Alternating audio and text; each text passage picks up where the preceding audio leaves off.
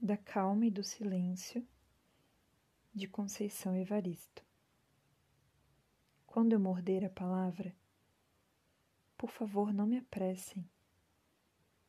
Quero mascar, rasgar entre os dentes, a pele, os ossos, o tutano do verbo, para assim versejar o âmago das coisas.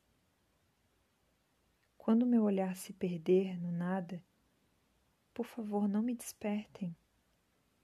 Quero reter no adentro da íris a menor sombra, no ínfimo movimento.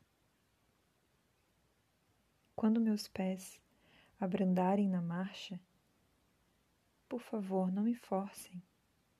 Caminhar para quê? Deixem-me quedar, deixem-me quieta na aparência inércia.